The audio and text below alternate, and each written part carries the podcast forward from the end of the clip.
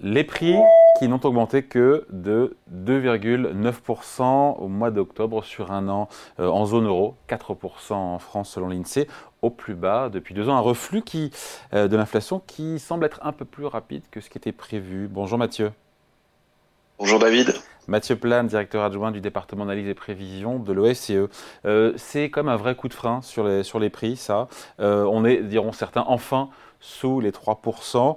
Euh, il faut quand même se souvenir qu'en zone euro, il y a un an pile poil, on était quasiment juste en dessous de 11%. Oui, oui, on voit le, reflux est rapide, hein, certainement plus rapide que ce qu'on pouvait euh, attendre. Euh, comme vous l'avez signalé, hein, il y a un an, on était au-dessus des 10% d'inflation hein, au sein de la zone euro. Désormais, on est passé en dessous des 3%, avec des facteurs qui sont très marqués du côté notamment de l'énergie. si on prend juste la composante énergie, euh, rappelons-nous, il y a un an, euh, l'énergie augmentait, les prix de l'énergie augmentaient de plus de 40% en zone euro. Désormais, ils baissent de 11%, sachant que l'énergie représente à peu près 10% du panier de biens de consommation. Hein. Il faut savoir que cette composante-là est très importante et donc contribue euh, à un reflux plus rapide, notamment de cette inflation, donc le gros, pardon Mathieu, le gros de cette baisse, euh, enfin de cette baisse, de cette désinflation, ça vient vraiment des prix de l'énergie. On dit pas merci la BCE, on dit pas, il n'y a pas d'autres explications. C'est vraiment celle-là? Alors, si on dit merci la BCE, c'est plus, euh, ça serait pas une très bonne nouvelle. C'est qu'on voit que la zone euro, en termes de croissance, se porte mal. On a quasiment euh, une année de stagnation économique, donc avec une demande qui euh, effectivement est très affaiblie, une consommation des ménages qui est basse, qui effectivement ne soutient pas l'inflation, mais qui est une mauvaise nouvelle parce que de côté, on n'a pas de croissance. En revanche, ce qui est clair, c'est que ce qui avait créé beaucoup d'inflation, qui était lié notamment au choc inflationniste importé, notamment au prix de l'énergie, on n'est plus du tout dans cette tendance-là. Même c'est l'inverse, c'est-à-dire que euh, désormais les prix d'énergie contribuent négativement à l'inflation. Euh, c'est près de un point d'inflation en moins qui est lié à la baisse des prix d'énergie sur un an, ce qui est assez considérable hein, euh, en réalité, et c'est plutôt ce reflux-là qui surprend positivement et qui va donner un peu de capacité, j'allais dire, de marge de manœuvre, de pouvoir d'achat aux ménages. de l'autre côté, on voit que, en revanche, structurellement, on a encore un peu d'inflation du côté des services, hein, qui reste quand même relativement élevé, parce qu'on a quand même une transmission de cette inflation, même si elle reste limitée au salaire. Ce qui est... On est à combien, Mathieu, dans les services aujourd'hui en termes Services, alors, on est à 4, sur la, zone euro, on est à 4,6% euh, en glissement annuel, hein, donc on a une hausse de 4,6%, mais c'est plus qu'il y a un an, par exemple. On était à 4,3%. C'est-à-dire que on a effectivement des chemins qui se croisent, en réalité avec une inflation importée euh, qui euh, diminue fortement, voire même qui devient négative, hein, comme euh, ce qu'on voit avec les prix d'énergie. et du côté des services, finalement, une inflation qui euh, se maintient à un niveau élevé ou relativement élevé parce que on a un effet de diffusion malgré tout du choc inflationniste au, au, au salaire. Hein.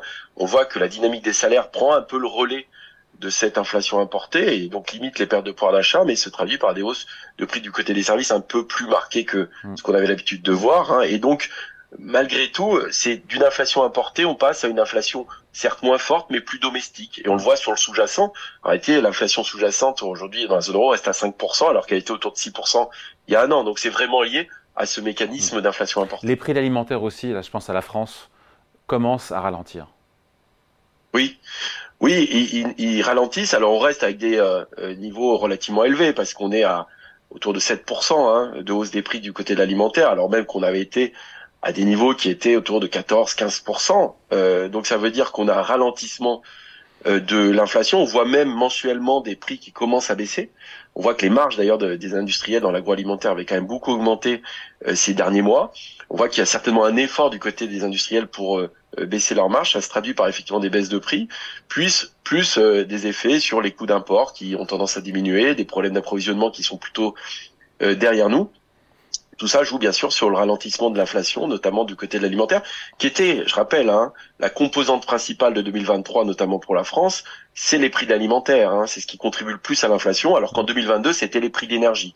Or aujourd'hui, ces deux facteurs, énergie et alimentaire, semblent être en partie derrière nous. Donc on peut légitimement affirmer que c'est une bonne nouvelle d'un point de vue économique, cette inflation euh, accélère son, son atterrissage, on va dire. Même s'il y a un pendant économique sur l'activité, effectivement, du fait de la hausse des taux, qui, qui fait qu'on est en croissance zéro en zone euro.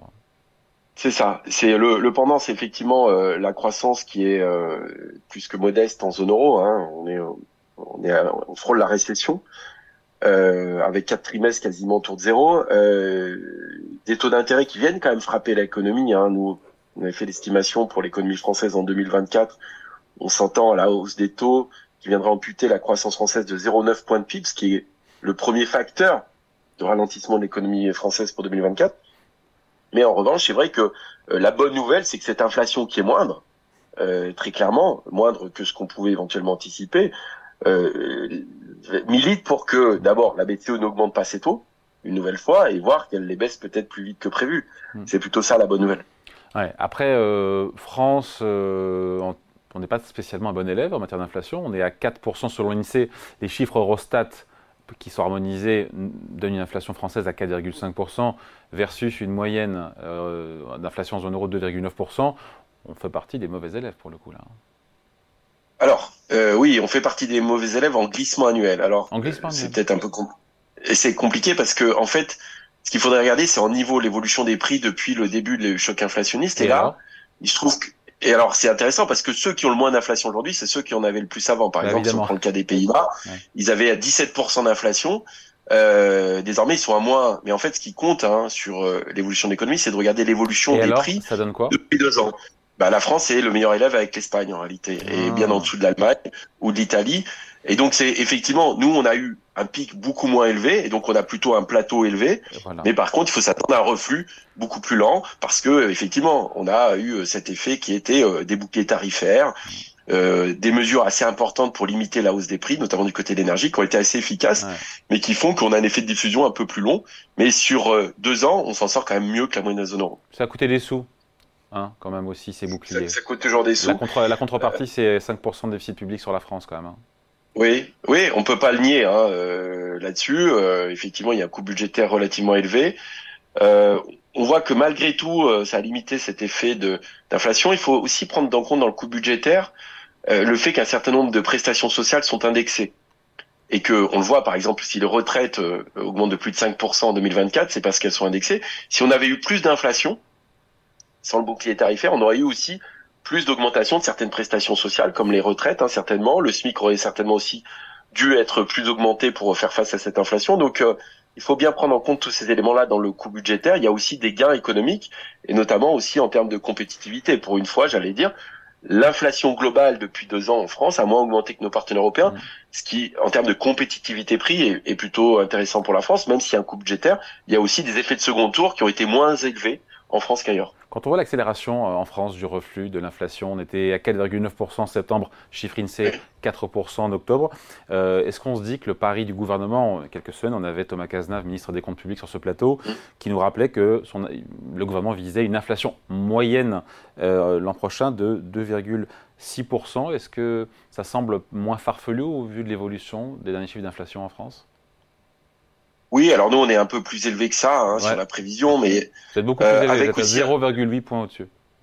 Voilà, 0,8 points avec un effet de diffusion nous qu'on considère un peu plus fort, notamment sur les salaires, euh, en pensant qu'il y aura quand même une forme de rattrapage, en partie des pertes de pouvoir d'achat sur le salaire et qui se diffuse justement au réseau économique euh, et plutôt au service. Après, il y a beaucoup d'hypothèses hein, que Aujourd'hui, on maîtrise pas et, malheureusement, quand on connaît euh, l'environnement international avec euh, les événements dramatiques qui se passent en Israël et à Gaza, euh, on voit bien que les conséquences géopolitiques, on les maîtrise assez mal. En réalité, on voit qu'il se passe assez peu de choses aujourd'hui sur le, le sur le segment de l'énergie, mais on n'est pas à l'abri effectivement pour l'instant. Pardon, pour l'instant, le baril est à 85 dollars. Je suis d'accord. Je suis d'accord. Pour le moment, il n'y a pas d'effet. Il n'y a pas d'effet. mais ces hypothèses-là sont quand même pour qu'on ait une inflation basse, il faut quand même considérer qu'on aura assez peu d'effets de diffusion de la hausse des prix, d'abord au salaire et donc au service, et deuxièmement un environnement international qui, malgré toutes ces incertitudes, euh, n'est pas d'effet et de conséquences sur les prix internationaux et notamment nos prix d'importation. On se dit que le combat n'est pas gagné pour retourner, parce que c'est comme l'objectif des banques centrales du monde entier de revenir vers 2% d'inflation, et que ce passage de 4 à 3 et de 3 à 2 va quand même être plus difficile à réaliser en zone euro ou en, et surtout en France aussi. Hein. Parce qu'on se dit évidemment que les salariés ils vont demander à renégocier, ce qui est normal, euh, euh, leur salaire pour rattraper les baisses de pouvoir d'achat de 2022, pas de 2023. Et 2023. Ah, 23 et un peu, un peu 2023 aussi. Moins. En réalité. Peu, non, peu. Hein. Moi, moi, il y en a un peu, un peu, un peu quand même. Si on, enfin après, c'est compliqué, mais ça dépend de la mesure de, des choses du salaire moyen par tête qu'on prend. Mais euh, globalement, il y a eu quand même un choc négatif, et c'est pour ça qu'on n'est pas dans une spirale inflationniste en réalité. Hein, c'est qu'on n'a pas une autonomie de cette inflation parce que euh, on voit que les salaires sont pas indexés un pour un sur cette euh, hausse des prix. mais par contre, on peut avoir un rattrapage lent des salaires. C'est pour ça que sur 2024, on devrait avoir des salaires plus dynamiques que les prix, et donc une inflation qui finalement ralentit, mais des salaires qui eux ne baissent pas en, en termes nominaux, ce qui fait du salaire réel. Et donc, ce qui fait que il y a une forme de, de résistance de l'inflation. Ça ne veut pas dire qu'on a une persistance de l'inflation, mais un peu plus de résistance. J'allais dire finalement aussi, euh, est-ce que revenir à 2% est-il si souhaitable que ça euh, en termes d'inflation? Si c'est mais ça c'est un débat qu'il y a entre économistes, mais la réalité, et de la Banque de France qui vient souvent nous voir, François Villeroy de Gallo, qu'on retrouvera d'ailleurs le 15 décembre, qui sera en, exclusivité sur Boursorama le lendemain euh, de la BCE du mois de décembre, m'a toujours dit euh, c'est 2%, on y va et on y sera en 2025. Hein. C'est le mandat, c'est le mandat, mais on voit bien qu'avec les enjeux climatiques, la transition énergétique, y compris pour des questions de dette, euh, effectivement un peu d'inflation. Si c'est de l'inflation domestique, elle est pas, c'est pas si négatif que ça. On voit que là, on est plutôt, on passe dans une inflation qui est meilleure que celle qu'on a connue. C'est-à-dire que c'est pas pareil d'avoir de l'inflation importée qui vient amputer le pouvoir d'achat ou de l'inflation qui vient de la hausse des revenus domestiques. Mm. C'est pas du tout le même effet sur l'économie. Donc, j'allais dire une inflation euh, contrôlée mais modérée autour de 3% n'est pas une inflation très grave si elle vient pas amputer effectivement le pouvoir d'achat ou les profits euh, des entreprises. Donc c'est là la question. Et On verra comment réagira la BCE le moment venu. Voilà, le problème c'est la réaction de la BCE face à ça. Si elle considère qu'elle n'atteint pas son objectif de 2% et qu'elle continue à maintenir soit des taux élevés, soit continuer à l'augmenter, ça, ça aurait des répercussions qui seraient négatives. On en reparlera d'ici là, on n'y est pas encore. Merci beaucoup. on aura l'occasion. Avec plaisir. Explication signée Mathieu Plan, directeur adjoint du département analyse et prévision de l'OFCE. Merci Mathieu, salut. Merci David, bonne journée.